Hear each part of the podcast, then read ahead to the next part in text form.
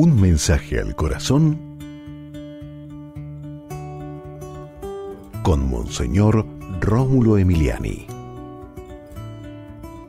No a la guerra, porque en la guerra quien pierde siempre es la humanidad.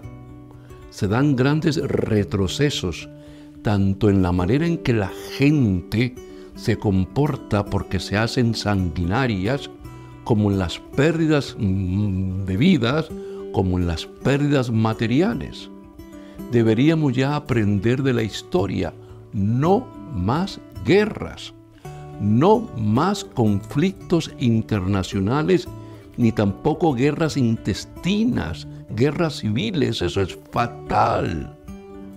Señor, bendice a nuestro país, bendice nuestros países, bendice, Señor, nuestras naciones, que no haya más guerra, que empecemos y aprendamos a vivir en paz, solucionando los problemas, pues en, en diálogos, en cediendo cada parte, en buscando los consensos, Señor, que seamos personas de paz, países pacíficos.